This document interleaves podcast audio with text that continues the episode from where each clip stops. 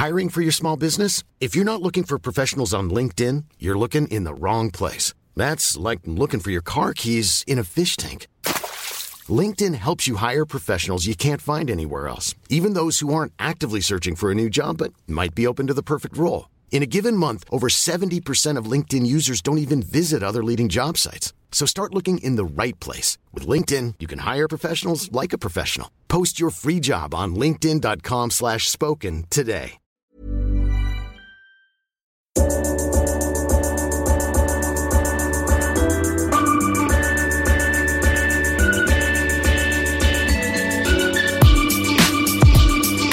Lo aspetta Materazzi, Totti si porta quasi in zona tiro, Totti si è liberato, pallonetto, Francesco! Totti! Un gol pazzesco! Cacà in ripercussione, cerca l'ingresso in area ancora, Cacà, davanti al portiere, Cacà, rete, rete, rete, rete, Cacà! Il pallone che arriva, Trezeguet! Totti! Trezeguet! Prova a girarsi Icardi, destro secco, rete, rete, proprio lui, il capitano, fa esplodere San Siro. Per tutti noi Matador, ci prova con il testo, si gonfia la rete, si gonfia la rete, si gonfia la rete, Matador, mamma mia Matador.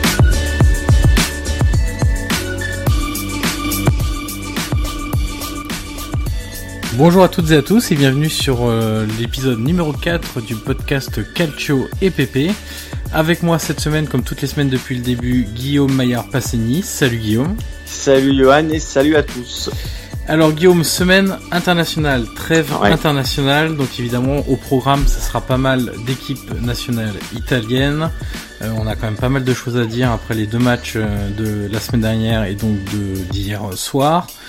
Euh, ensuite, on, on, déroule un peu le sommet rapidement. On parlera de la Serie A, de la quatrième journée de, de, de Serie A qui aura lieu ce week-end avec des matchs quand même assez intéressants et des équipes qui ont déjà la pression, euh, quelques grosses équipes qui ont déjà un petit peu de pression euh, de, du résultat. Et puis euh, dernier sujet, c'était le sujet des tweetos. On vous a donné le choix entre trois sujets et vous avez choisi de parler de Paolo Dybala. Euh, on va articuler ça autour de comment intégrer Dybala dans cette équipe. On sait que depuis le début de la saison, il a joué aussi sur, enfin, il a été aligné sur euh, sur le terrain lors du premier match, mais aussi mis sur le banc. Euh, donc on va essayer de voir un peu comment ça va s'articuler pour pour lui et voir un peu les perspectives d'avenir au sein de cette équipe de de la Juve. alors on va commencer par l'équipe nationale italienne. Alors Guillaume, la semaine dernière, je te qualifiais de pessimiste, de grand pessimiste, et je dois dire que les faits t'ont donné raison. malheureusement. Voilà, malheureusement, puisqu'on a quand même assisté à deux matchs. Euh... Choisissons le bon qualificatif. Euh... Cataclysmique. Ouais, voilà, catastrophique, cataclysmique. Voilà, euh, tout marche. Euh, alors je te propose, alors en fait, comme Mancini a choisi deux compos vraiment très différentes. Euh, je te propose qu'on fasse euh, les deux matchs l'un après l'autre, et puis après on fera un espèce de petit bilan et perspective sur les les joueurs qui ont marqué des points, il y en a très peu, et puis les joueurs qui à l'inverse euh, n'ont pas réussi de, de, très grandes performances, il y en a beaucoup, et puis s'il y a aussi des joueurs qui peuvent être rappelés par Mancini lors de la prochaine phase internationale au mois d'octobre. alors Italie-Pologne.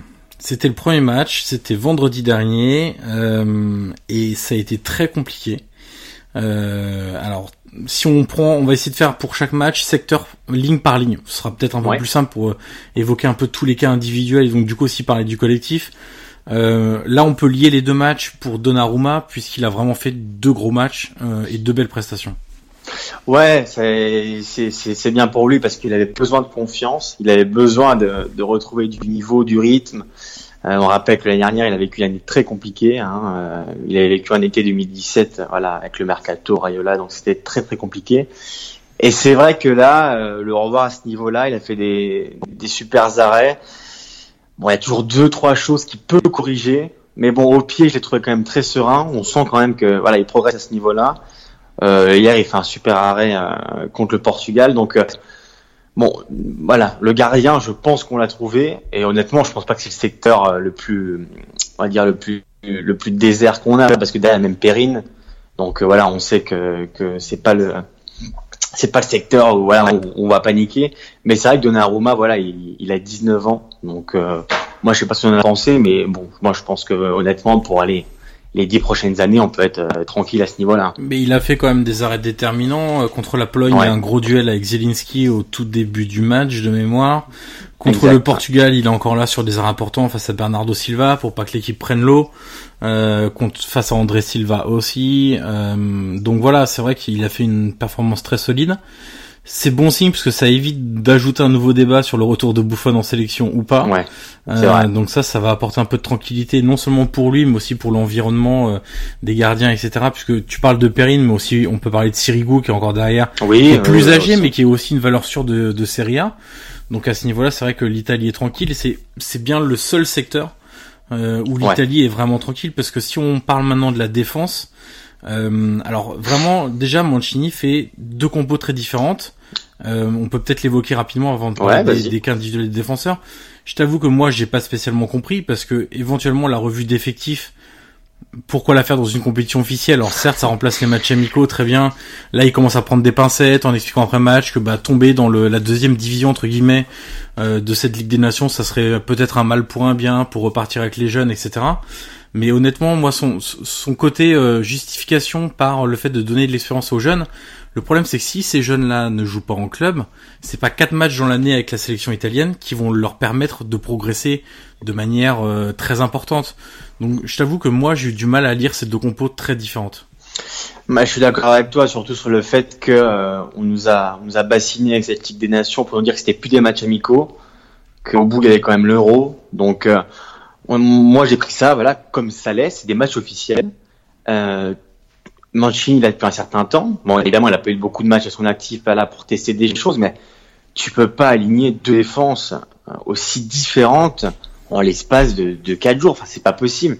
Il a quand même tout changé parce que, alors, je sais pas si c'était les compos, mais il me semble que il est passé quand même dans l'axe. Il est passé de Bonucci, euh, Chiellini à Caldara, Romagnoli. Oui. Donc c'est vraiment, il change tout. Il change l'assise défensive. Euh, hier, il faisait jouer Lazzari euh, et Criscito sur les côtés. Ah là, on peut aussi parler des latéraux. C'est vrai qu'au niveau des latéraux, euh, je sais pas si on est en pleine pénurie ou si voilà, s'il y a vraiment un creux générationnel. Mais alors, je sais pas ce que tu en penses, mais c'est vrai qu'au niveau des latéraux, c'est quand même très compliqué. En fait, il y a des joueurs qui sont pas si mauvais, mais le problème c'est qu'ils jouent pas dans leur club. Si tu prends des joueurs comme Zappacosta ou Darmian, ouais, mais ils jouent pas en club en fait. C'est ça le problème. De Chilio, ils jouent pas en club. Euh, voilà, le seul qui est grosso modo titulaire dans un gros club, c'est Florenzi à la Roma. Sauf qu'on sait de toute façon que lui, c'est pas un vrai défenseur euh, qu'il n'a pas été formé à ce poste-là et qu'il a évidemment pas mal de lacunes à ce poste-là. On le voit euh, en club avec la Roma, euh, ça a été une solution de Garcia à un moment donné puisqu'il y avait besoin un besoin à ce poste-là, sauf que ça a perduré. Il n'y a pas de de, de, de latéral droit d'envergure qui est arrivé. La Roma fondait pas mal d'espoir en Karsdorp, mais il s'est gravement blessé. Donc voilà, donc dans une défense à 3 comme pouvait le faire parfois Antonio Conte, avec Florendi en piston droit, ça marchait mieux parce que ses qualités de contre-attaquant et ses qualités techniques bah, permettaient de, de faire oublier entre guillemets parfois ses lacunes défensives, ses lacunes dans le placement notamment, qui est sa, plus grosse marge de progression à ce poste-là. Euh, mais effectivement, euh, chez les latéraux, il y a évidemment une pénurie, notamment à gauche, hein, parce que qu'on prenne Birag, que j'aime beaucoup, hein, il est pas mauvais avec la Fiorentina, mais c'est pas le top niveau. Euh, Criscito, Emerson Palmieri, il joue pas Lazzari. Lazzari, enfin voilà, il y, a, quand même pas mal de euh, pas mal de, de, choses à revoir. Mais pour revenir à, au choix de Mancini, ce qui est très étonnant aussi, c'est que en fait, il y a eu aucune continuité. Euh, alors aussi bien dans le choix des joueurs, mais aussi le choix des profils. C'est-à-dire qu'on fait un match euh, Italie-Pologne avec une sorte de 4-3-3 qui sera, j'imagine, un peu le système de base qui donne quand même plus de sécurité défensive à cette équipe. Euh, et on passe à un 4-4-2 avec un attaquant fixe très peu mobile comme Zaza, avec Immobilier justement lui qui est plus mobile pour le coup euh, à ses côtés, euh, mais avec des joueurs sur les côtés qui sont contraints de beaucoup défendre. Euh, chose qu'il ne faisait pas dans le dans, dans le 4-3, il faisait quand même beaucoup plus de liberté à ce niveau-là. Euh, on passe d'un milieu de terrain avec des joueurs qui sont plutôt des manieurs de ballon euh, à un milieu de terrain qui s'est appauvri où il y a le seul Jorginho pour tenir un peu le ballon parce que Cristante c'est pas non plus ce profil-là. Euh, voilà, en fait, moi, ce que j'ai trouvé dur à, à lire, en fait, c'est autant sur le choix des joueurs que sur le choix des profils et de ce qu'il cherchait à montrer ou à mettre en, en œuvre en fait. Je trouve qu'il y a zéro continuité entre ce match de la Pologne et ce match de l'Italie et ce match du, du, Portugal, puisque contre la Pologne, ils avaient plutôt le ballon, par exemple, et contre le Portugal, ils étaient en contre-attaque permanente. Il y a eu très peu de phases où ils avaient le ballon, où ils devaient le, le gérer. Et d'ailleurs, on peut dire que euh, il a fait un peu de neuf avec du vieux, parce que quand il fait un, bon, il reste un 4-4-2 certes, mais c'est vrai qu'il demandait beaucoup à Chiesa et Bonaventura de, voilà, c'était quasiment un 4-2-4, donc Ouais. le, le vieux schéma de, de l'ami Ventura, et avec euh, devant euh, la paire Zaza Immobilier, qui était un peu la paire sous Conte. Donc on peut dire qu'il a pris le schéma de Ventura avec les attaquants de Conte. Donc honnêtement, c'est moi mon, pessimisme. euh, voilà, on en parlait la semaine dernière, on en rigolait, mais le problème, c'est qu'en fait, je vois pas, je vois pas une lumière au bout du tunnel. Je vois pas une trame de jeu, je vois pas la continuité, je vois pas un schéma qui se dessine, je vois pas une idée. Enfin, je vois rien qui me permet de dire on va s'en sortir. Évidemment que voilà, un jour on sortira, mais au vu de ce qu'on a vu, au vu de de Mancini, de- du flou qui règne dans, dans- dans ce qu'il fait, dans ses choix, et c'est pas que de sa faute, hein, il y a aussi le niveau des joueurs, c'est évident, mais dans, dans ce que j'ai vu en deux matchs, c'est totalement illisible, et honnêtement, je vois pas comment, euh, alors il va falloir du temps, mais je vois pas comment on va s'en sortir euh, incessamment sous peu, quoi. Il va falloir beaucoup, beaucoup de temps. Parce que en fait, on parlait des, des sélectionneurs précédents, mais ils avaient pas non plus, ils avaient à peu près la même ressource en termes de joueurs, parce que ça fait quand même un petit moment que, on va dire, l'Italie est dans le creux de manière assez globale, on, on va dire ça comme ça. Ouais. Mais au moins, il y avait une idée qui était très claire. Prendre des lits, l'idée très claire, c'était de miser sur les jeunes, un jeu de possession, tous les ballons devaient passer au sol, on ressortait propre de l'arrière, pour euh, schématiser dans les grandes largeurs. Antonio Conte, c'était un jeu de contre-attaque, verticalité très importante, des joueurs, euh, entre guillemets, ce que j'appelle les joueurs de course, donc comme Parolo, comme Florenzi, c'est-à-dire des joueurs qui sont capables de multiplier les courses à, haut- à hautes intensités et qui sont capables d'accompagner les actions et de se retrouver euh, au point euh, devant la surface pour apporter offensivement, frapper, être à la réception des centres, etc. Donc ça, c'était certes, il n'y avait pas des joueurs non plus qui étaient immenses euh, pour pour ces deux entraîneurs-là, mais il y avait une idée qui était là, qui était présente, et on entre guillemets, les, Ouais. on, on était d'accord pour suivre ces idées-là parce que c'était défini. Là Voilà. aujourd'hui, Mancini, le problème c'est que ni dans les faits sur le terrain, ni dans les paroles en conférence de presse, pour avoir tout regardé et tout suivi, bien ça. ouais, on sent quelque chose Ouais. de précis. Et ce qui lui est reproché beaucoup, alors j'y ai pensé hier devant le match, et je suis assez content que, surtout la Gazette aujourd'hui, pour l'avoir lu, confirme le tout, c'est que il a totalement euh, dénaturalisé beaucoup de joueurs hier. Quand il fait jouer Bonaventura à gauche dans un 4-4-2, un poste qui, enfin, dans lequel il a rarement joué, il a dû faire tout le couloir, il était totalement perdu, il n'avait pas la notion de la distance, il était tout, il, il dés- il dézonnait toujours, il n'avait Oui. pas du tout le, il il a pas connaissance de ce poste-là. On rappelle qu'à Milan, il joue dans un 4-3-3, souvent au milieu de terrain, donc il peut dépanner devant en cas d'absence de Chalanoglu. Euh, il- a fait ça avec beaucoup de joueurs. La il a regarde de demandé- Cristante par exemple. Voilà, exactement. C'est pas du tout un relayeur Ah bah voilà. pour jouer dans un milieu à deux. Il Exactement. explose sous Gasperini à, à l'Atalanta en jouant numéro 10 quasiment. Euh, à la Roma, il dit Francesco, bon pour l'instant c'est un peu compliqué, mais il joue relayeur droit dans- entre guillemets dans un milieu Ouais. à 3, ce sera plutôt son poste, ou éventuellement numéro 10 dans un 4-2-3-1, dans un partage de tâches entre guillemets avec euh, Pastore. Mais voilà, c'est des joueurs qui effectivement n'étaient pas tous euh, alignés à leur Ah non, meilleur il y en avait au moins 4 ou 5. Même Chiesa, il lui a demandé des choses que Chiesa, il a joué 15, 20 minutes. Et après, c'est totalement perdu parce que c'est pas son poste. Et en fait, il y avait des incompréhensions partout. Que ce soit le schéma tactique, les idées, les joueurs. Si tu fais les jouer les joueurs à leur poste, au moins, t'es en droit d'attendre quelque chose. Mhm. Hier, moi, j'en veux pas à beaucoup de joueurs parce que je sais qu'ils étaient pas, ils étaient pas alignés là où ils savent jouer. Et comme tu dis, Cristante, qui était quasiment un 10 euh, sur Gasperini à l'Atalanta, hier, il était totalement perdu. Et du coup, tu, tu le colles à Jorginho, qui lui aussi, de ce fait, était aussi perdu. Donc, euh, c'était, c'était, c'était dramatique. Il y a rien qui va. Il y a Ouais. vraiment rien qui va. Et le problème, c'est que oui.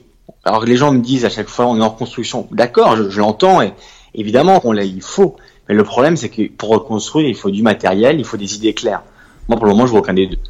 Euh, justement, tu parles du, du matériel. Ce que j'ai trouvé aussi inquiétant, c'est que les cadres ont aussi globalement failli. Ouais. Euh, quand on prend la charnière Bonucci Chiellini contre euh, contre la Pologne, c'était une catastrophe du début à la fin. C'est-à-dire que c'était une catastrophe dans tout, à peu près tout, dans le marquage, dans l'agressivité. Moi, c'est ça aussi qui m'a marqué, c'est que je lisais un peu les commentaires sur Twitter à la mi-temps hier soir et, il y avait notamment des journalistes italiens qui expliquaient bah, au moins on pourra pas leur reprocher d'avoir envie. Bah moi je trouve que si justement parce que quand on voit l'intervention de Caldara euh, sur le but du Portugal, il y va trop légèrement. Quand on regarde euh, la défense de Bonucci sur le but de la Pologne et donc le centre, je me rappelle plus du joueur polonais qui centre, mais c'est pareil, c'est en dilettante total. Donc les cadres en même temps ne répondent pas non plus aux exigences de ce genre de match. Si si euh, Mancini peut au moins s'assurer d'avoir des cadres qui sont euh, voilà dans, dans, dans l'état d'esprit euh, habituel, c'est-à-dire de la hargne, du leadership, mais moi j'ai pas vu ça contre la Pologne. Non, non, moi non plus. Et bon, un peu plus qu'Elenic Bonucci. Bonucci, c'est vrai je l'ai trouvé parfois quand même.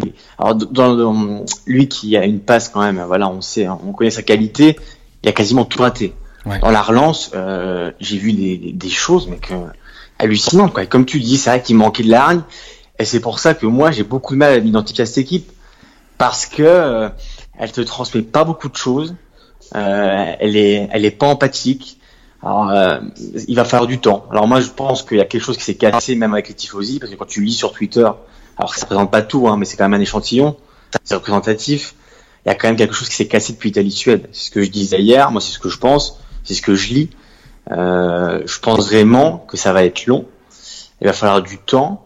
Et surtout, euh, peut-être qu'il va falloir se poser la question aussi, savoir si Mancini est l'homme de la situation. Ça, ce sera aussi une autre question à avoir. Et après, regarde, moi, je te pose une question. C'est est-ce que Conte, quand il était là, est-ce qu'en fait, il n'a pas masqué tous les problèmes qu'il y avait? Parce qu'on connaît Conte, il a cette capacité à, à, à trans... exactement. Et puis, on, rappelle qu'on est quand même allé en quart de finale euh, contre l'Allemagne avec des joueurs, bon, j'ai rien contre, mais comme Jack Erini, comme Pelé devant, Eder, comme Eder. Euh, dire c'était quand même hallucinant. Mais c'est grâce c'est vraiment grâce à Conte qui a fait un chef d'œuvre tactique mais c'est là aussi où t'es normalement tu vois la plus-value de l'entraîneur. Je veux eh dire, toutes les sélections connaissent à un moment ou un autre un trou générationnel. Et là c'est là aussi que tu vois la capacité de l'entraîneur à fédérer un groupe à le faire adhérer à ses idées à proposer un projet cohérent à sélectionner les bons joueurs et aujourd'hui, alors on le juge peut-être un peu sévèrement parce que c'est que le début aussi hein, de, de, de, Roberto Mancini, mais aujourd'hui c'est pas ce qu'on voit. Et quand on réfléchit aussi au profil de Mancini et à ce qu'il a fait dans sa carrière et sa carrière récente, il est toujours arrivé dans des projets qui étaient déjà bien entamés, qui roulaient déjà pas mal et qui avait beaucoup de grands joueurs et de moyens financiers à, son, à sa disposition. Et là, bah, il a pas les moyens financiers parce qu'on ne recrute pas évidemment pour les, les sélections. Et puis euh, voilà, il arrive, il y a très peu de leaders, il y a très peu de grands joueurs. Donc est-ce qu'il va réussir à euh, faire un peu de manière différente ce, ce qu'il faisait en club, c'est-à-dire euh, réussir à gagner, à transmettre quelque chose? Et au moins, ce qu'on pouvait lui reconnaître, c'est que ses équipes avaient du caractère. Euh, là, pour l'instant, bah, on le voit pas, on le voit pas avec la sélection. Si tu prends le milieu de terrain, moi je trouve qu'il y a très peu de joueurs de ballon qui ont été convoqués. C'est-à-dire que tu prends Pellegrini, Cristante, c'est quand même des joueurs qui sont bons dans les espaces, mais pas forcément excellents ballon au pied. Euh, moi, ça me pose problème de voir Jorginho. Il regarde, il lève la tête, il le donne à qui? Ouais, c'est pour ça qu'hier, il a, il s'est dit, je joue en 4-2-4 parce qu'il est conscient euh, comme milieu de terrain, euh, c'est pas la folie. Alors il s'est dit, je vais en mettre le moins possible. Sauf qu'en fait, en fait, il en a mis deux vrais parce qu'il a mis euh, Cristante et Jorginho avec euh, Chiesa à droite et Bonaventura à gauche. Bon, voilà, c'est euh, Chiesa n'est pas du tout au milieu de terrain, donc il, il s'est dit, je vais en mettre le moins possible pour essayer de, de, cacher les lacunes. Mais comme tu disais, Jorginho, moi aussi, je l'ai trouvé quand même, bon, c'était quand même très compliqué pour lui aussi. Et, et encore une fois, enfin, on était, c'était deux matchs officiels, faut pas l'oublier. Euh, on peut pas se permettre. Alors évidemment qu'on est en construction, on ne peut pas se permettre de faire de, on peut pas, on peut pas livrer de telles prestations. Non. Euh, hier, c'était quand même le Portugal. T'as quand même euh, beaucoup de monde qui te regarde. C'est un vrai test. Et tu vas, alors que tu perdes, bon à la limite, je, peux le concevoir, même si j'ai vraiment du mal, mais au moins donne quelque chose, livre quelque chose, qu'on analyse un petit peu, enfin qu'on voit un peu le bout du tunnel. Mais hier, tu as analysé quoi? En, en, deux matchs, il a tout changé. Donc euh, tu peux tu peux faire aucune analogie. Au final, le 1-0 en plus n'est pas forcément bien payé pour le Portugal. Hein, parce ah bah oui. quand même beaucoup d'occasions. Il y a la barre sur la déviation de Cristante. Il y a le penalty qui doit être sifflé mille fois. Oui. Euh, il y a le il y a William Carvalho qui fait quand même de, une grosse frappe du gauche à ras du poteau. Il y a des arrêts de Donnarumma. Il y a quand même beaucoup de choses. Est-ce que tu te rends compte qu'on a fini le match avec Zaza uniquement en pointe enfin, Je veux dire en 2018. Oui, mais justement, tu vois, moi, ce qui m'a gêné aussi dans, dans les choix de, de Mancini, c'est que même en cours de match euh, parce que en fait, il euh, y a Bellotti qui est rentré aussi, hein, qui rentre. pas Mais en gros, il commence avec deux pointes. Ensuite, il sort immobilier aux alentours de l'heure de jeu. Et dans les dix dernières minutes, il fait rentrer à nouveau une, deuxième pointe. Donc ça veut dire qu'il passe d'un système à deux pointes. T'es mené, tu passes plus qu'à une pointe.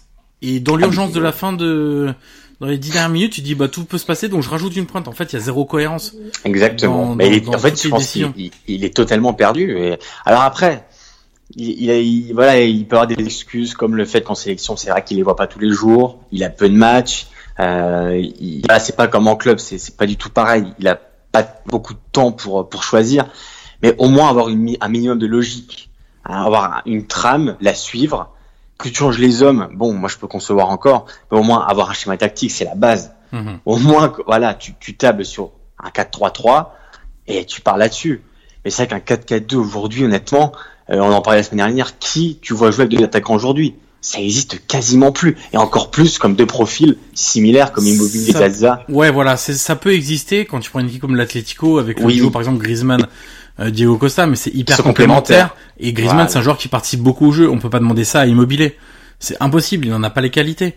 Donc, euh, hier ils sont marchés dessus les deux. Hein. On l'a vu, on l'a vu mille fois. Hein. C'est quasiment le même profil. Donc, euh, et encore une fois, en plus Immobilier hein, en sélection, c'est quand même pas ça qui est ça. Tout comme Insigne, par exemple. On parler aussi du match Insigne lors du premier match. Euh, lui qui pourtant un joueur, euh, lui vraiment de classe, de ballon, qui peut apporter beaucoup de choses. Euh, c'est vrai que c'est c'est compliqué aussi pour lui en, en équipe d'Italie. On a du mal à on a du mal à le reconnaître et c'est le cas de bah, mine de rien de pas mal de joueurs aussi. Hein. C'est la même chose pour Verratti, c'est la même chose pour pour pas mal de joueurs, ce qui en dit long aussi sur l'état de la sélection aujourd'hui et et hum, la qualité du groupe de joueurs qui, qui forment cette, cette sélection aujourd'hui. Mais comme tu dis sur Insigné, euh, c'est vrai qu'il ouais, n'y a pas tellement de la Pologne. Et ce qu'on a vu avec Chiesa quand il est rentré, c'est qu'il avait cette capacité, et d'ailleurs il va prendre le penalty, euh, le penalty égalisateur, c'est qu'il a coupé tout le terrain. Hum. Il va chercher le penalty sur le côté droit. Et c'est vrai qu'Insigné a trop tendance à être cantonné à son, son couloir gauche, et il bouge plus. Et Chiesa, bon, c'est vrai que quand il est rentré, on a vu la différence tout de suite était remuant, il apportait un peu de folie, un peu d'insouciance. Il va chercher le penalty au côté opposé, ce qu'aurait jamais fait une signée par exemple. Mais euh, comme tu dis, il y a trop de joueurs qui sont leur ombre euh, en sélection. Verratti, quand on voit ce qu'il faut au PSG, on se dit que c'est son frère qui est en sélection. Euh, Immobilier, c'est la même chose. Enfin, c'est pas possible qu'il y ait tant de différence euh, entre les joueurs en club et les joueurs en sélection. Donc, il y a un vrai débat qui se pose sur les hommes, sur le schéma, sur l'entraîneur. Et euh, on est censé être en construction. Donc pour le moment, on, je pense qu'on sera d'accord pour dire qu'on n'a pas avancé d'un pas depuis que Mancini est arrivé. Exactement. Et si on fait un, petit bilan rapide de, de, ceux qui ont marqué des points, il y a évidemment Donnarumma. Je trouve qu'il a fait évidemment deux, deux bons matchs. On en a parlé juste avant. Moi, j'ai beaucoup aimé Bonaventura aussi. Euh, oui. Même s'il a un match compliqué hier, sa rentrée lors du premier match était très intéressante. Mais là encore, si, si Mancini veut partir par exemple avec un milieu à 3, bah, l'aligner à son bon poste, entre guillemets, celui qu'il a à Milan en relayeur gauche, avec Jorginho. Voilà. Et après, tu trouves un troisième milieu de terrain qui sera plus, qui amènera peut-être plus de volume de course, qui peut être Pellegrini, par exemple, ou ça peut être Marco Parolo de, de, de la Lazio. Euh, t'as Verratti aussi. Donc, euh, voilà, t'as quand même des joueurs, euh, si t'as un milieu de terrain avec ce, euh, Marco Verratti, euh, Jorginho et Bonaventura, t'es quand même armé pour contrôler le match, ce que n'a pas fait l'Italie lors des parce que le contrôle très stérile face à la Pologne et en plus euh, c'était un contrôle euh, au, niveau, au niveau du milieu de terrain, hein, ça, ça dépassait pas le milieu de terrain. Après les ballons, ils étaient tout de suite perdus euh, dès qu'ils essayaient de faire une relation avec les attaquants. donc voilà, mais après il y a aussi des joueurs qui sont fragiles dans ce milieu à 3, type Verratti qui a quand même pas mal de, de difficultés à, enchaîner les, les, matchs et les compétitions. Donc est-ce qu'on pourrait pas voir aussi un retour de Derossi par exemple? Oui, oui, oui, peut-être. Après, euh, bon, euh, c'est toujours la question. Est-ce qu'on repart euh, à zéro, vraiment à zéro, on fait table rase, ou alors on garde trois, quatre sénateurs? Alors moi, je, moi, De Rossi, son retour, honnêtement, me dérangerait pas parce que pour moi, il incarne un peu quand même ce qui a manqué à ces deux derniers matchs, c'est que je pense qu'il aura apporté un peu de, voilà, un peu de, de grinta, de hargne.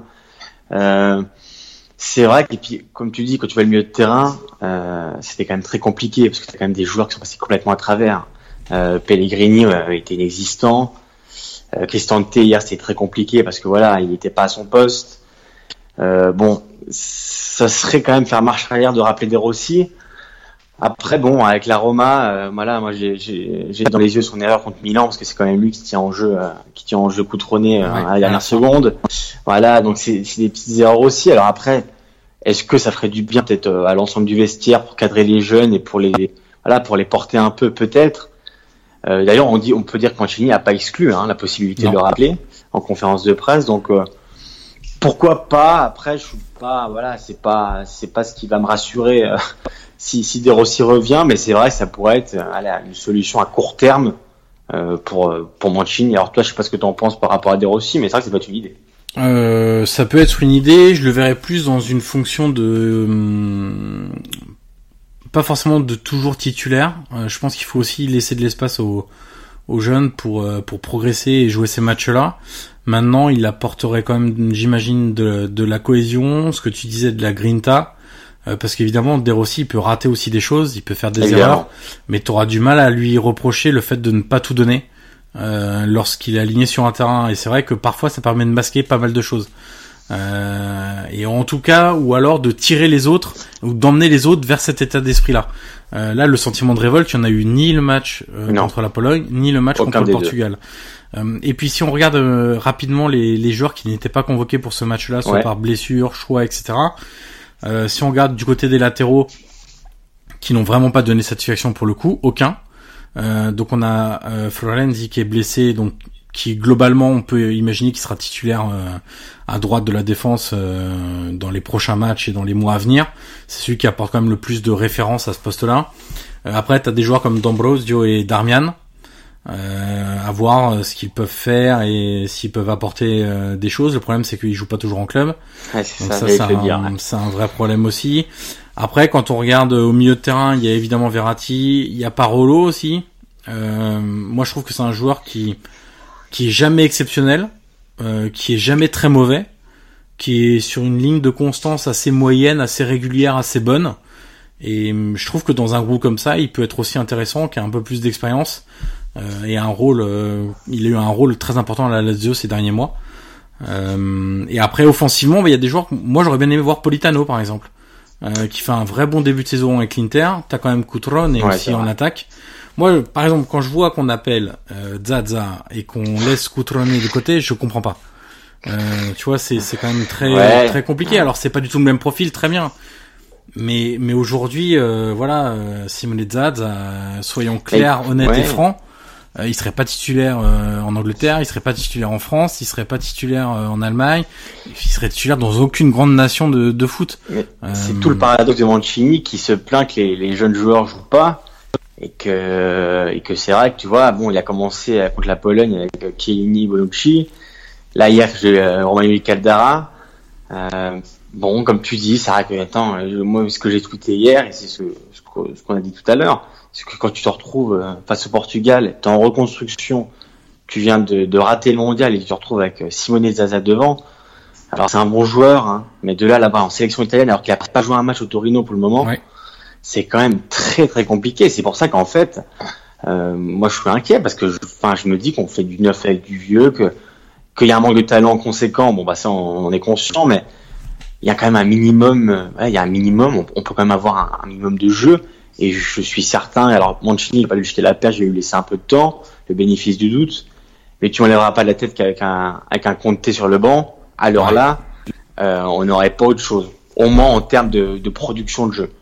Oui, on, on, aurait au moins une idée, une ligne directrice claire. Exactement. Et tout le monde rentrerait dans le moule pour suivre ce que, ce que Antonio Conte veut. Euh, bon, après cet épisode euh, légèrement dépressif, hein, euh, et pas très gai euh, pour euh, pour l'avenir de, de, de, la sélection italienne. Enfin, on, verra bien. Les, les, on rappelle les deux prochains matchs quand même. C'est Italie-Ukraine en amical le 10 octobre, puis Pologne-Italie, donc le match retour le 14 octobre pour le compte de la Ligue des Nations. Euh, ce week-end, on retrouve le foot de club parce que la trêve internationale, c'est sympa.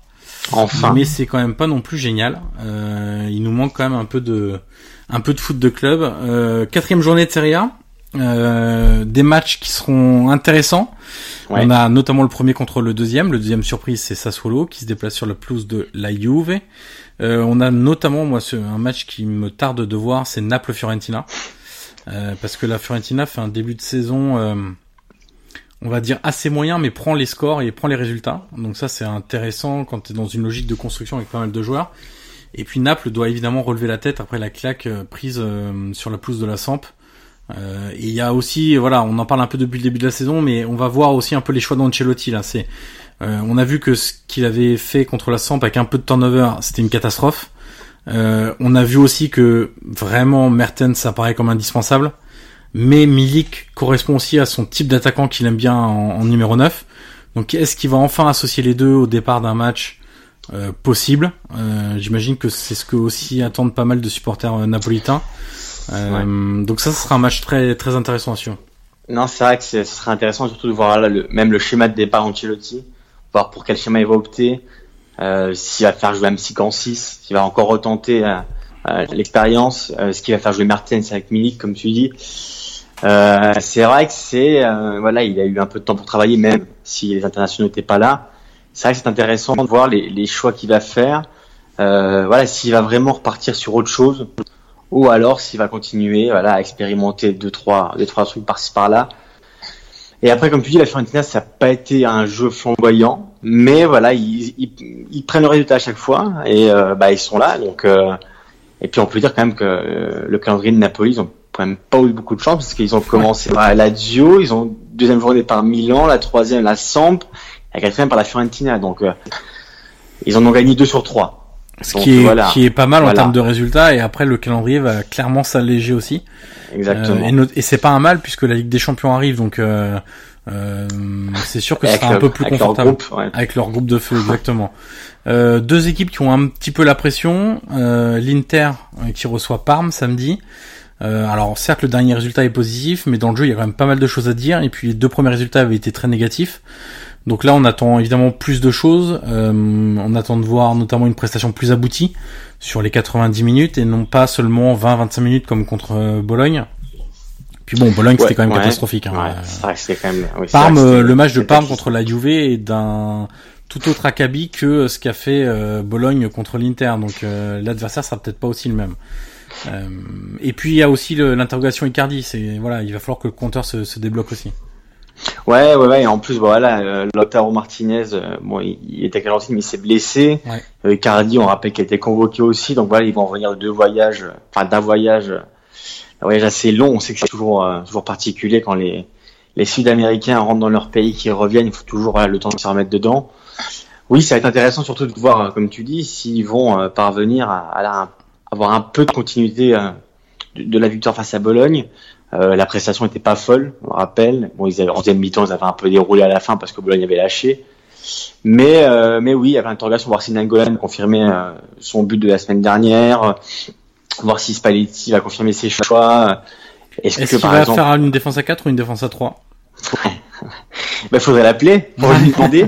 Moi, je pense qu'il fera une défense à 4, non? Ouais, mais c'est normalement c'est son schéma de base. On sait que le schéma de Spalletti de base ça, depuis ouais. toujours c'est le 4-2-3-1 et que c'est là aussi où Nainggolan est le meilleur quand il aligne en faux numéro 10 entre les lignes et qui peut prendre euh, voilà un peu de, de vitesse et et s'infiltrer dans les défenses, c'est là où il est le meilleur en combinant avec un 9. Donc euh, j'imagine qu'on risque de, de partir effectivement sur ce ouais. sur ce schéma-là. Ça va être intéressant de voir euh, voilà, de voir la continuité on n'a pas dit un mot sur euh, Youssef Sassuolo très vite ouais. pour dire que moi je suis vraiment curieux de savoir si Sassuolo va, bah, s'ils vont continuer à jouer au foot. S'ils vont, il y avait une très belle interview de Zerbi euh, que je conseille à tout le monde de lire, qui était vraiment bien intéressant sur sa philosophie de jeu. Et euh, bah, je suis curieux de savoir s'ils vont vraiment jouer le jeu.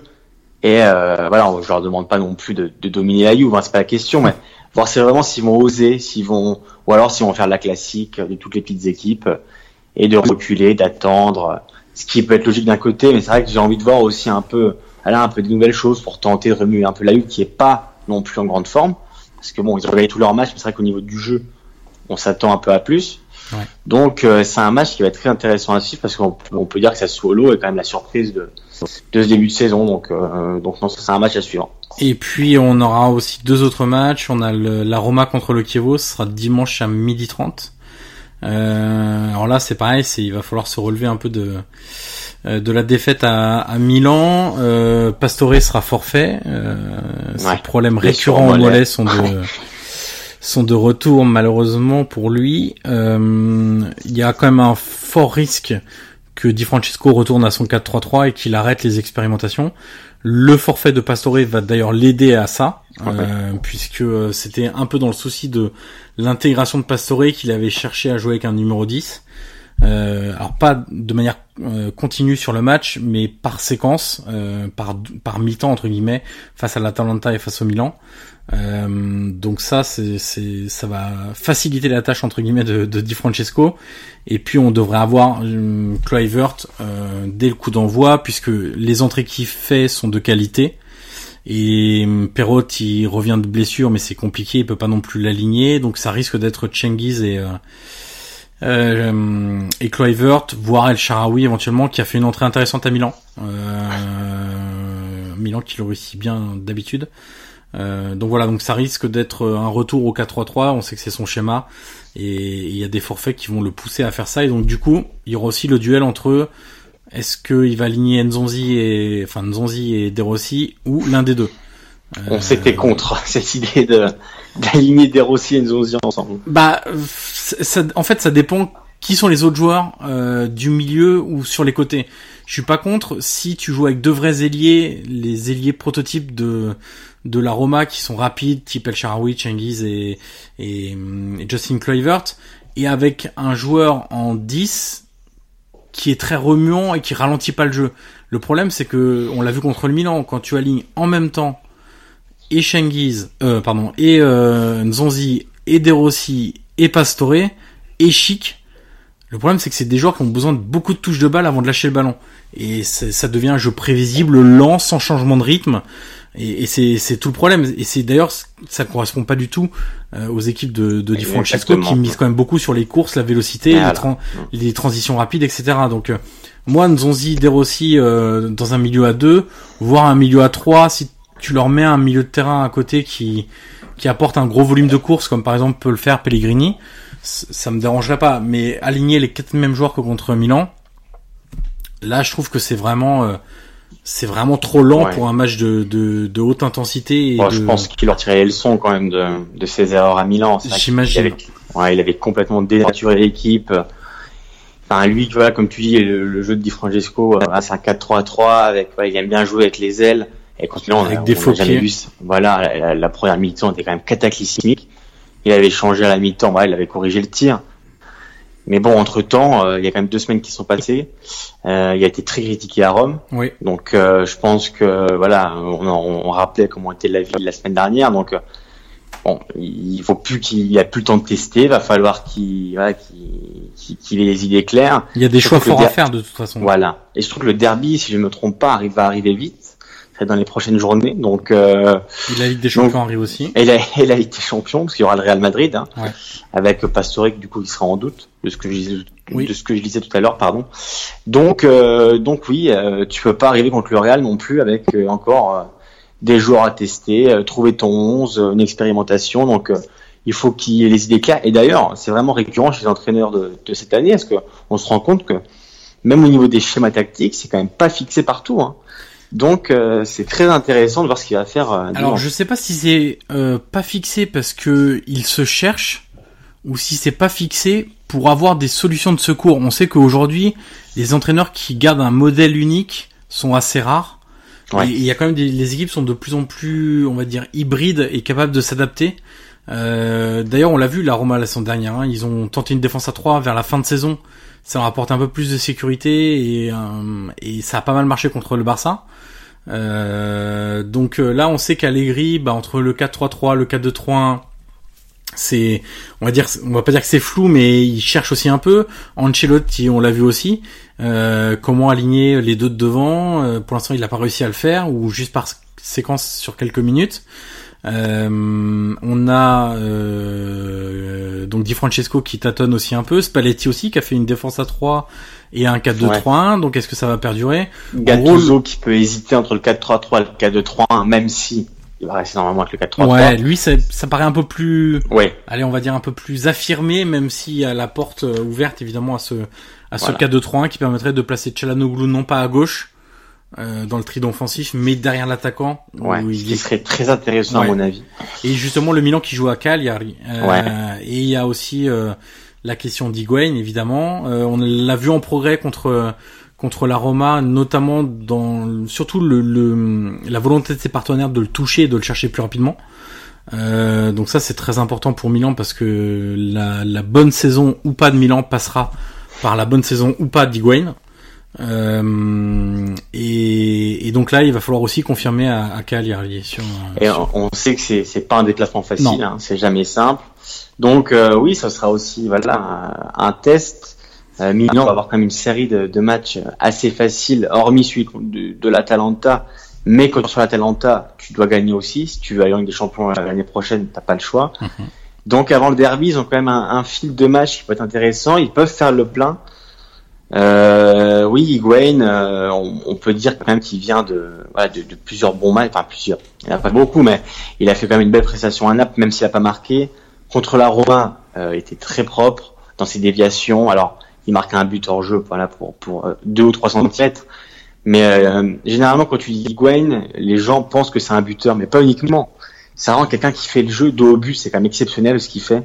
Euh, il sait attirer les défenseurs sur lui. Il fait jouer ses coéquipiers. On l'a vu Euh, sur le deuxième but du Milan contre la Roma. hein. Voilà, il fait une passe décisive à la 95e. Hein. C'était pas, c'était pas en première mi-temps. Hein. 95e, il a la lucidité euh, de faire cette passe du gauche pour euh, pour coutronner magnifique. Donc comme tu dis, la bonne saison du Milan passe par une bonne saison d'Higuain. Moi, je doute pas qu'il va se débloquer et qu'il il va rapidement marquer. Mais Milan n'a pas le choix, il faut qu'il mise sur lui. Euh, ça fait 10 ans, je disais, qu'il a plus de 20 buts par saison euh, en Serie A et ailleurs. Donc honnêtement, euh, Milan n'avait pas eu un neuf depuis, de, comme Higuain depuis longtemps. Donc, euh, donc oui, on va voir s'il va marquer, un peu comme, comme Ronaldo avec la Juve, on est, on est intrigué. Mais voilà, déplacement pas simple, euh, même si Cagliari, j'ai vu quelques bouts de match, c'est quand même pas foulichon. Défensivement, c'est compliqué. hein. Ouais. Et donc euh, voilà, euh, dernier match, euh, Cagliari, si je ne m'abuse, ils l'ont gagné. Donc, euh, donc ils arrivent à prendre confiance aussi, ça va être intéressant. Mais Milan n'a pas le choix. Enfin, quand tu joues à Cagliari, tu dois aussi gagner. Surtout si tu veux retrouver un peu les hauteurs du classement. Donc non, ce sera un match intéressant et voir s'il confirme le- la victoire in extremis contre la Roma. Donc on suivra ça. C'est dimanche soir. Hein. Exactement, 20h30, exactement. Ouais. Alors dimanche, c'est quand même, euh, on est content pour ça. C'est même si on a que 3 c'est le Oui. retour des matchs à 15h. Enfin. Et ça, c'est quand même pas mal. Euh, alors certes, c'est de plus en plus morcelé cette série A. C'est ça. Euh, là, si on prend typiquement la journée de ce week-end, il y a le samedi un match à 15h, un match à 18h, un match à 20h30. Le dimanche, un match à 12h30, trois matchs à 15h, un match à 18h, un match à 20h30, et un match lundi soir lundi à soir. 20h30. Donc il y a euh, 1, 2, Bah, c'est là tout 3, le temps. 4, 5, 6, 7, 8 matchs à des horaires euh, éclatés euh, de toutes parts sur trois jours. Après, Donc, euh, ouais, bon, moi je suis un peu nostalgique, enfin nostalgique. Jusqu'à l'année dernière, moi j'aimais bien le, le multiplex de 15 heures avec euh, beaucoup de C'est historique en Italie quand même. Voilà, c'est pour ça. C'est vrai que, comme tu dis, euh, je pense que euh, les personnes qui nous écoutent, qui suivent la série depuis longtemps le savent. Euh, le dimanche à 15 heures, c'est toute la famille qui est devant la télé, qui regarde son équipe, ou si elle n'est pas concernée, regarde le multiplex. Et c'est vrai que moi cette année, c'est- d'ailleurs, j'avais mis sur Twitter, c'est vraiment ce qui me manque. Alors ça va arriver, mais comme tu dis, il n'y a que trois matchs, donc ce sera différent. Mais bon, on sait que maintenant avec les médias, euh, voilà, les, les diffusions télé, bon, Les droits TV nécessitent d'éclater de plus en plus pour augmenter euh, aussi les recettes et avoir une meilleure exposition. Voilà. Euh, on va passer à notre débat, euh, le sujet des tweetos, au sujet de Paolo Dybala. Alors c'est vrai que c'est un sujet qu'on, dont on a parlé tous les deux ce week-end. Euh, c'est vrai que le début de saison de Dybala est assez décevant. On sait que l'année dernière il était parti très fort, puis il avait eu un trou. Il a même passé pas mal de matchs sur le banc. Euh, on sait que voilà, il est quand même euh, voulu par pas mal de clubs sur le marché des transferts.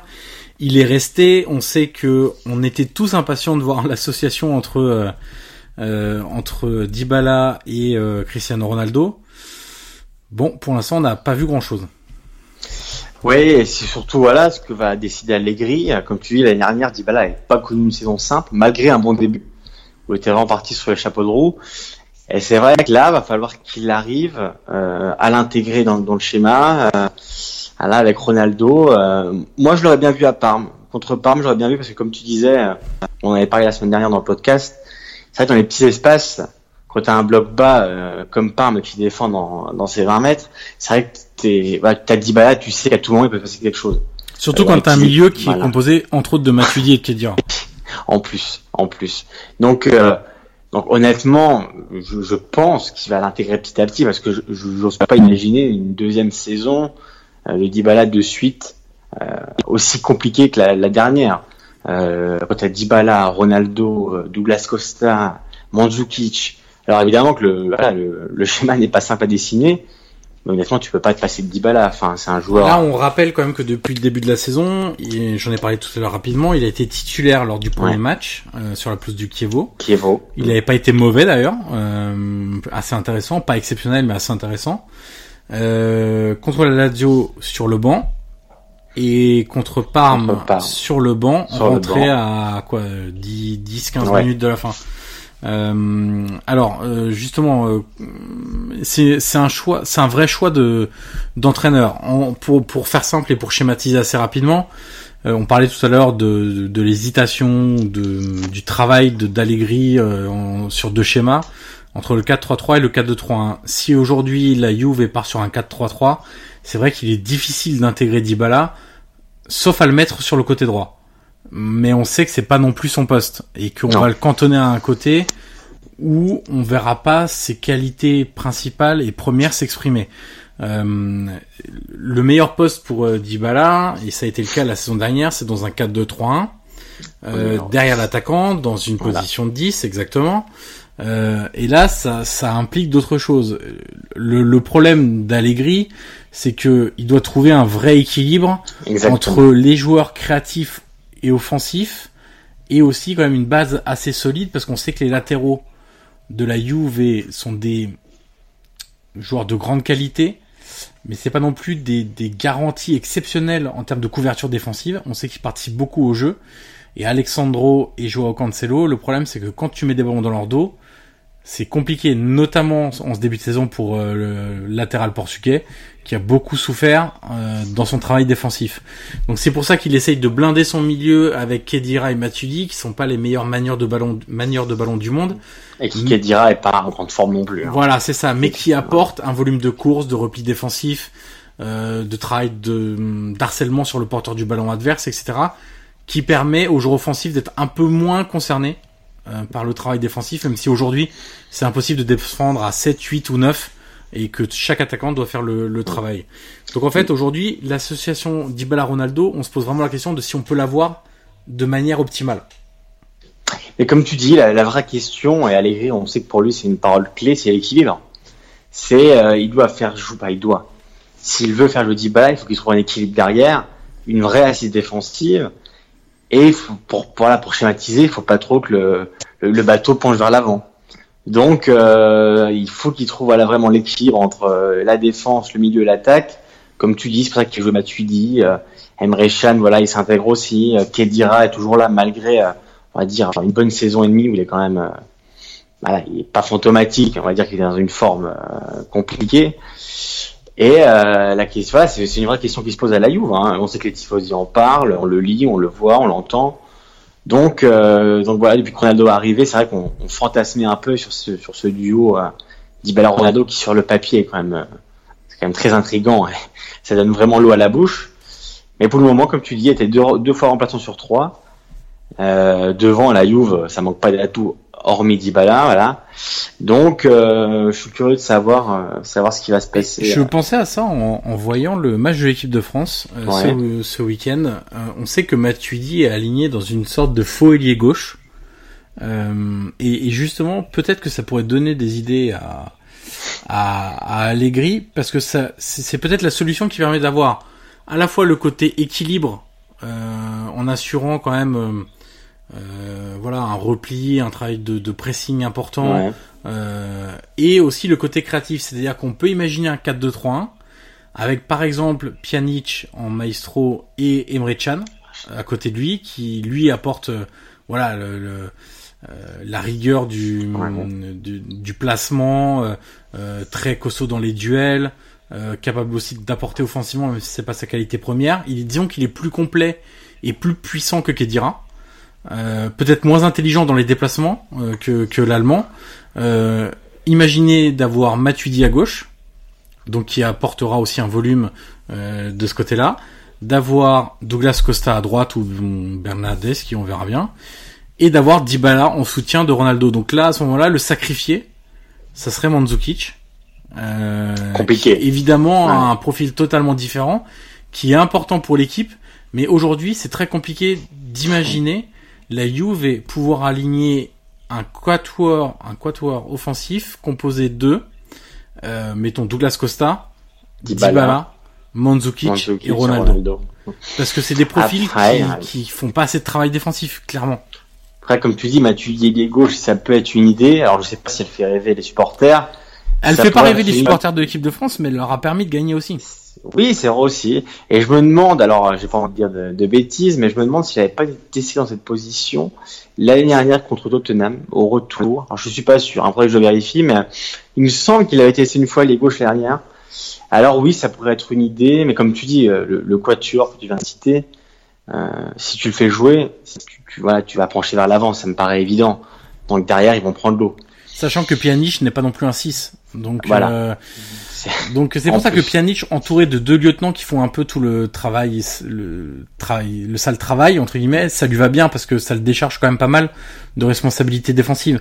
Là si tu le fais dans un double pivot seulement, c'est-à-dire qu'il aura beaucoup plus de charges défensives à sa à faire et je suis pas sûr que ce soit le qu'on voit le meilleur Pjanic à ce moment-là quoi. Dans tous les cas, le, seul qui voilà qui bougera pas du 11, ah, ça me paraît évident, c'est Ronaldo. Ouais. Donc il y aura tout qui sera basé autour de lui parce qu'il est à côté pour ça. Donc après voilà, la Juve aura aussi beaucoup de matchs cette année hein, parce qu'il joue toutes les compétitions. Donc Dybala, c'est vrai que c'est une clé quand même hein, de savoir euh, l'association Dybala CR7, c'est quand même. Qu'on parle, surtout qu'on parle de Dybala, on parle pas de n'importe qui. Ouais. Donc, euh, et il vient, comme tu disais tout à l'heure, d'une saison quand même compliquée. Euh, c'est vraiment une question, c'est un débat qui, qui a lieu d'être. Euh, c'est pas étonnant que, que les twittos aient voulu en parler. Euh, il, y a vraiment la question euh, qui se pose autour de, de Dybala, où le mettre Est-ce qu'on doit le mettre C'est. Il a un profil unique en fait dans cette équipe, et le problème c'est que ça peut le desservir. mais en même temps, est-ce qu'aujourd'hui, même si t'es la Juve, que t'es fort, que t'es un club très fort, etc. Euh, est-ce que tu peux aligner durablement Dybala euh, sur le banc, enfin le mettre du coup sur le banc Moi, je prends toujours, je prends toujours l'exemple du but euh, de Dybala contre la Lazio l'année dernière, où il marque à la 95e, si je ne m'abuse, et dans les petits espaces. Exactement. Il fait tout tout seul. Il fait tout tout seul, et c'est quasiment le but du titre, hein, parce que le Napoli jouait après contre la Roma, ils ont ils avaient pris 4 4-2, oui. et ça avait tué ça avait tué le Napoli. Donc euh, Dybala, il sait aussi faire ça, il sait aussi résoudre un match à la dernière seconde quand tu penses que c'est fini. Et dans les petits espaces, on en parlait encore une fois la, semaine dernière, dans les petits espaces, Dybala, il est hyper important. Et c'est vraiment, euh, c'est vraiment une question. Et, euh, je pense qu'Allegri doit pas dormir la nuit tellement ça doit, ça, doit être compliqué de, parce que offensivement parlant, c'est quand même euh, la, force de la Juve est dingue. Ils ont, un, effectif, ils ont un effectif très très fort, très complet. Mais c'est vrai qu'il y a une vraie question aujourd'hui qui se pose sur l'utilisation de, de Dybala et comment Allegri, on sait que c'est un entraîneur quand même qui est assez pragmatique et on l'a vu avec Saki, euh, le beau jeu et les et, et, euh, ce, ce, débat sur sur l'utilisation du ballon, etc. On sait que lui, il s'en fiche un peu. C'est d'ailleurs pour ça qu'il y a eu des entre guillemets limite des règlements de compte. Euh, avec Saki, lui veut gagner. Tout l'inverse, voilà. Lui il veut gagner. Donc si ça passe par mettre Mathieu les gauche, et eh ben il mettra Mathieu Yelnioche. Si ça passe par peut-être sacrifier Dybala, et bah peut-être que comme une partie de la saison dernière, et bah Dybala sera sur le banc. Voilà. Bah, l'essentiel étant de l'essentiel étant d'être performant et surtout la Juve peut pas aujourd'hui euh, voilà prendre le temps ou trop de temps pour trouver la bonne formule parce que il faut évidemment assurer le titre en Serie A, ça c'est la base, c'est la logique maintenant et la routine. Mais il y a surtout la Ligue des Champions qui arrive rapidement. Alors certes, ce sera pas en groupe qu'on les attend. Le groupe, il est quand même pas forcément si simple que ça. Euh, et, derrière, euh, voilà, euh, il faut aller vite dans, dans dans le schéma et dans les idées qu'on veut faire intégrer aux joueurs. Parce que euh, la Juve elle peut pas sortir en huitième de finale de Ligue des Champions cette année après l'investissement fait sur euh, sur Ronaldo. Donc euh, c'est leur, grand c'est leur grand objectif de la saison hein, Exactement. Hein. ils arrivent à gagner le championnat sans Ronaldo ils arriveront avec. Honnêtement j'ai peu de doute là-dessus mais leur objectif c'est la Ligue des Champions ils ont eu deux finales perdues qui voilà qui brûlent encore comme on dit en Italie ouais. c'est pour ça qu'ils étaient recrutés donc euh, oui, il faut que faut qu'Allegri trouve le schéma, faut qu'il trouve le voilà le, le, le, système pour pour faire jouer Dybala. Après bon, euh, comme tu dis, il est pragmatique. Lui, il est pas là pour faire dans la complaisance, pour faire plaisir aux uns et aux autres. Lui, il est là pour gagner. Il a un but, il a une ligne, il a une route. Est-ce qu'il arrivera à trouver le voilà le, le, bon schéma pour tous les faire jouer Je ne sais pas. Mais en tout cas, c'est une question qu'on va voilà qui, qui, va, je pense, qui va quand même rester quelques temps parce que on aura peut-être déjà un élément de réponse ce week-end. Bah, exactement, exactement. Contre Sassuolo. Euh, on arrive au terme de ce quatrième épisode euh, du podcast Calcio et PP. Euh, on va faire quelques petits rappels essentiels. Vous pouvez donc nous retrouver comme chaque semaine sur SoundCloud et sur iTunes. N'hésitez pas d'ailleurs à, partager l'adresse du podcast, à noter aussi le podcast parce que mieux il sera noté, mieux il remontera dans les classements de euh, d'iTunes et donc ça permettra de le faire découvrir à, un maximum de, de, personnes. Vous pouvez nous retrouver sur Twitter comme chaque semaine, sauf cas exceptionnel, le choix des tweetos. On vous propose trois ou quatre sujets, vous choisissez le sujet que, que nous aborderons en, en fin de podcast. Ça c'est hebdomadaire et je sais que ça vous plaît parce qu'on a déjà eu des, des retours là-dessus. On a quand même pas mal de votes euh, chaque semaine. Vous pouvez nous retrouver aussi à titre individuel sur Twitter. Guillaume, ton alias sur Twitter, c'est Guillaume MP. Voilà, Guillaume MP. Et le mien, c'est donc Johan Crochet, tout attaché également sur Twitter. Et puis on se dit donc à la semaine prochaine. On débriefera euh, la quatrième journée de, de Serie A. Et on vous réserve encore quelques petites surprises, mais on peut pas tout dire euh, aujourd'hui, sinon on va encore faire des heures et des heures de, de podcast. Il me reste donc à vous remercier pour votre écoute. J'espère que ça vous a plu. N'hésitez pas à nous faire vos retours sur le podcast, sur le contenu, sur les sujets que vous aimeriez nous voir aborder. Bref, on est preneur de tous les commentaires possibles et imaginables. Euh, on vous dit donc à la semaine prochaine pour euh, un nouveau podcast de Calcio et Pépé. Salut Guillaume. Salut et salut à tous.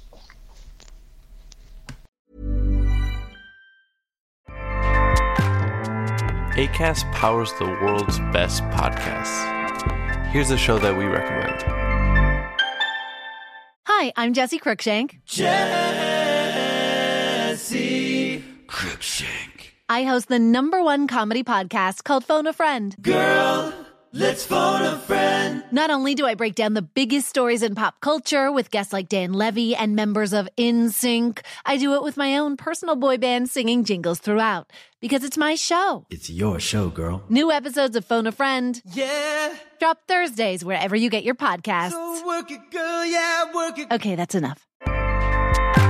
ACAST helps creators launch, grow, and monetize their podcasts everywhere. ACAST.com.